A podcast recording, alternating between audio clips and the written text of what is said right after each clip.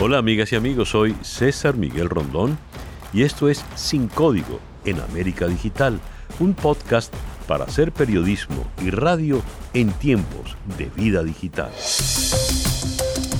Para el día de hoy, ¿a dónde conduce una nueva carrera armamentista entre potencias nucleares? El 27 de diciembre del año pasado, el presidente de la Federación Rusa, Vladimir Putin, habló del primer misil hipersónico intercontinental, el sistema estratégico Avangard compuesto por un cohete balístico intercontinental y equipado con una o varias ojivas hipersónicas capaces de maniobrar en los planos vertical y horizontal y cambiar de rumbo antes de alcanzar su objetivo. Este es el arma del futuro capaz de superar tanto los actuales sistemas de defensa antimisiles como los que se desarrollen de aquí en adelante. Ningún país del mundo tiene armas hipersónicas en general, y menos aún armas hipersónicas de alcance continental. Esa es una cita textual de la presentación que hizo Vladimir Putin. Dijo que se trataba de un avance tecnológico comparable al lanzamiento del primer satélite soviético en 1957 el pasado domingo 26 de julio.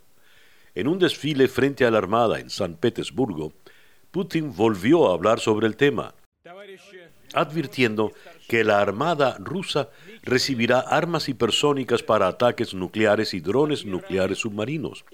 Se refería al dron nuclear submarino Poseidón, diseñado para ser transportado en submarinos, y el misil crucero hipersónico Strikon, que puede ser desplegado desde navíos en la superficie. Como todo indica, Rusia pareciera querer iniciar una carrera armamentista en todos los terrenos, aunque lo niegue. El 23 de julio pasado, representantes de los gobiernos del Reino Unido y los Estados Unidos acusaron a Rusia de lanzar un proyectil similar a un arma desde un satélite en el espacio. El vicemariscal Harvey Smith jefe de la Dirección Espacial del Reino Unido, dijo en un tuit, Estamos preocupados por la forma en que Rusia probó uno de sus satélites al lanzar un proyectil con las características de un arma. Acciones de este tipo amenazan el uso pacífico del espacio y arriesgan causar escombros que podrían representar una amenaza para los satélites y los sistemas espaciales de los que depende el mundo. Hacemos un llamado a Rusia para que continúe trabajando constructivamente con el Reino Unido y otros socios para alentar un comportamiento responsable en el espacio. Fin de la cita para el vicemariscal Smith. Por su parte, el secretario de Defensa del Reino Unido, Ben Wallace, dijo, se nos ha recordado la amenaza que Rusia representa a nuestra seguridad nacional con la prueba provocativa de un proyectil similar a un arma desde un satélite que amenaza el uso pacífico del espacio. Fin de la cita. Y el subsecretario de Estado de los Estados Unidos para Seguridad Internacional y No Proliferación, Christopher Ford, reaccionó a la misma acción rusa, acusando a Moscú de hipocresía, porque después de decir que quería que el control de armas se extendiera al espacio, realizó una prueba Assad no destructiva basada en el espacio. Antes de eso, en febrero pasado, el ejército de los Estados Unidos advirtió que dos satélites rusos maniobraron cerca de uno estadounidense. En abril, Moscú probó un interceptor satelital terrestre. Mientras, el presidente de los Estados Unidos, Donald Trump, dijo en mayo, Estamos construyendo en este momento un increíble equipo militar a un nivel que nadie ha visto antes. No tenemos otra opción. Tenemos que hacer esto con los adversarios que tenemos ahí afuera. Han oído que Rusia tiene uno cinco veces más rápido y China está trabajando en uno de cinco o seis veces. Tenemos uno diecisiete veces. Fin de la cita.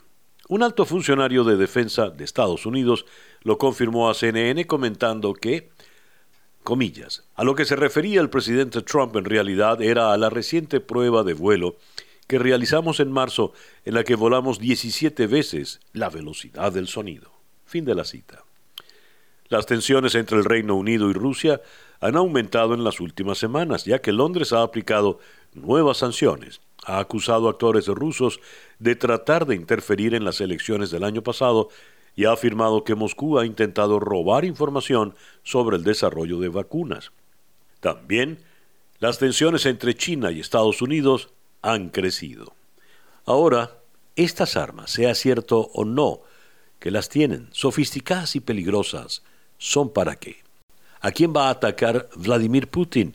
¿O de quién se va a defender Putin? Vamos a la ciudad de Buenos Aires para consultar la opinión de Andrei Servin Pont, analista internacional y experto en armas y equipamiento. Andrei, gracias por atendernos. Buenos días, muchas gracias por la invitación. A ver, eh, la primera pregunta, ¿es cierto todo esto que está anunciando Putin? Porque la misma nota de la agencia Reuters da pie a alguna duda, ¿no? A varias dudas. Sí, eh, tenemos conocimiento desde que, de que hace varios años eh, Rusia viene experimentando y desarrollando un programa de misiles hipersónicos. Eh, algunos analistas señalan de que las capacidades de estos misiles en el programa ruso hoy por hoy están algo exageradas y también hay dudas sobre qué tan cercanos están realmente a que estas armas estén en condiciones operativas. toda la información por ahora señala de que están en una etapa avanzada de testeo y que podrían estar próximamente operativas, pero bueno, eh, de ahí a ponerlo en la práctica, que realmente se estén utilizando estas armas, que estén en condiciones de uso, eh, hay un paso bastante grande. Entonces los cuestionamientos van en torno a la operatividad y las capacidades reales comparado con lo que dice obviamente el gobierno ruso en términos oficiales, ¿no?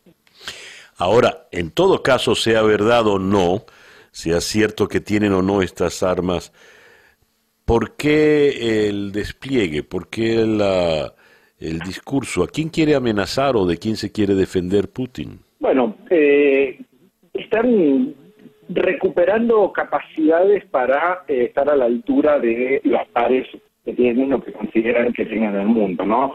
Sea Estados Unidos, sea China, sea otras otros posibles competidores en términos militares.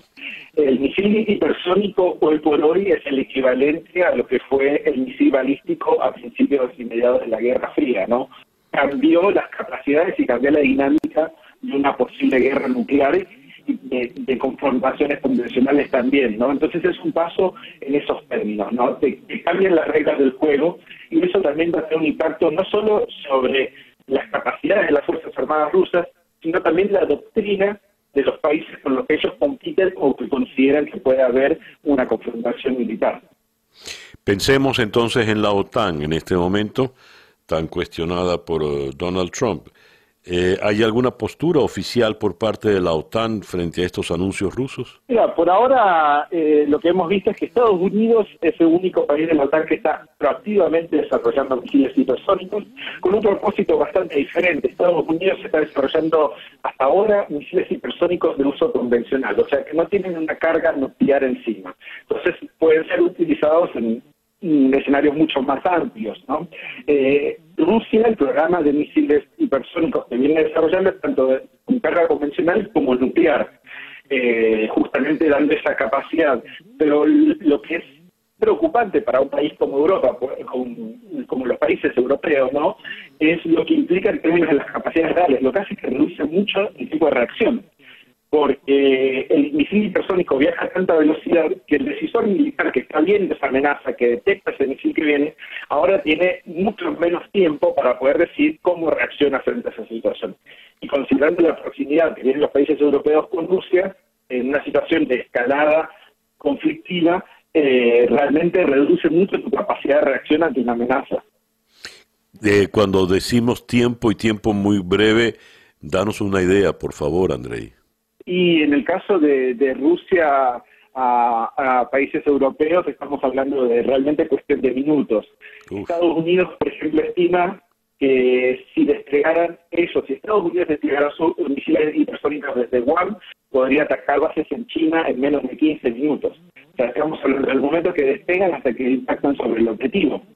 Eh, uno de, las, de, los grandes debates que hay y, y de los argumentos en contra de la proliferación de estos sistemas es que lleva al desarrollo de doctrina que se llama Launch on Warning, que significa que ya la decisión no va directo hasta el presidente cuando se detecta este ataque para tomar la decisión sobre cómo reaccionar, sino que se le da autoridad a los jefes militares para que ante la detección de la amenaza automáticamente reaccione, ¿no? Significa que ahora el gatillo es mucho más eh, sensible y ahí está un poco el riesgo, ¿no? Claro, ahora esto nos pone realmente eh, a las puertas de la guerra nuclear que tanto se temió en las décadas de, de la Guerra Fría. Y, no solo estamos, estamos hablando en este momento puntual de la, de la, del alarde ruso, del anuncio hecho por Putin, pero la situación entre China y Estados Unidos crece en tensión y hay una tensión muy puntual, casi prebélica, por lo que está ocurriendo en el mar del sur de China. ¿Podrías eh, eh, evaluar todos eh, estos diversos escenarios en un conjunto, Andrei, por favor? A ver, estamos viendo a una diversidad de actores en el escenario internacional que se encuentran, primero que todo, en un escenario que es completamente incierto, ¿no? Eh, las referencias comunes son la Guerra Fría, pero la Guerra Fría, dentro de todo, tenía limitaciones, eh, tenía actores claros en sus funciones y, y sus competencias, había una bipolaridad que establecía cierta estabilidad, en el contexto actual no hay esa estabilidad, no hay esa bipolaridad. Tenemos múltiples actores alrededor del mundo que están compitiendo unos con los otros. Eh, y, es muy difícil definir cómo es el futuro que se aproxima rápidamente. Entonces eso es lo que nos pone también, aumenta los riesgos sustancialmente, también explica por qué muchos de estos actores siguen viendo como particularmente relevantes eh, el aumento de sus propias capacidades defensivas, porque los escenarios con los que nos podemos enfrentar en el futuro son sumamente inciertos, y entonces hay que prepararse para una diversidad de ellos. Si el año pasado decíamos eh, íbamos a encontrarnos con este nivel de escalada violenta en la frontera entre China y la India, muchos iban a dudar de que realmente fuera posible conflicto por ese lado. Hoy por hoy no tenemos que estar viendo de cerca porque realmente eh, vemos a ambas partes subiendo la apuesta y parece cada vez más real una posibilidad de algún tipo de conflicto en esa frontera. Entonces, eh, tiene sentido hasta cierto punto de que estas grandes potencias, ante un mundo que es cada vez más incierto, digan, bueno, vamos a apostar a tener los medios para defendernos y defender nuestros propios intereses, eh, ya que no sabemos exactamente qué se viene ni cuál va a ser la dinámica con la que vamos a lidiar frente a estos competidores a nivel internacional. Ya como última pregunta, Andrei, habida cuenta de la situación interna de la OTAN, bastante frágil, sobre todo por las discrepancias que ha planteado Donald Trump, ¿está esta OTAN de tiempos de Trump en condiciones de enfrentar esa eventualidad eh, rusa? A ver, hoy por hoy casi ningún país del mundo está en condiciones de realmente afrontar efectivamente la amenaza de misiles hipersónicos, porque los sistemas de defensa antiaérea fueron desarrollados con otros sistemas de armas en mente, ¿no? Entonces, eso ya por sí, la entrada de, este, de estos sistemas de armas genera vulnerabilidades para la OTAN, para Estados Unidos, para China, para la India, cualquier país que pueda verse en un conflicto bélico en el cual se empleen esas armas. Ahora, el contexto europeo tiene otros elementos que, que, agregan a esta preocupación, que tiene que ver, por ejemplo, con la baja inversión en el sector militar que se viene realizando en las últimas décadas, que es justamente una de las demandas y una de las críticas constantes, constantes de, Donald Trump, diciendo, ellos me están encargando su propio peso dentro de la alianza porque están gastando menos en Fuerzas Armadas de lo que deberían estar gastando. Y efectivamente, cuando vemos, por ejemplo, eh, las Fuerzas Armadas alemanas, están con eh, crisis constantes en materia de operatividad, de disponibilidad de medios, de, soporte logístico. Entonces, hoy por hoy, Europa se ve bastante eh, frágil en términos de sus capacidades militares reales eh, y eso obviamente impacta de lleno en, en la alianza de la OTAN. Gracias, Andrei. El Andrei Serving Point desde la ciudad de Buenos Aires. El arsenal nuclear se sigue incrementando en un sistema internacional cada vez más deteriorado, donde el progresivo abandono de los regímenes de no proliferación y de estabilidad estratégica suponen mayores riesgos para la seguridad mundial. Una nueva carrera de armamentos nucleares, espaciales, cibernéticos y de misiles entre grandes potencias en la búsqueda de la supremacía militar es lo menos parecido a un llamado a la paz. Y bien, así hemos llegado al final de nuestro podcast por el día de hoy. Esto es Sin Código en América Digital, un podcast para hacer periodismo y radio en tiempos de vida digital.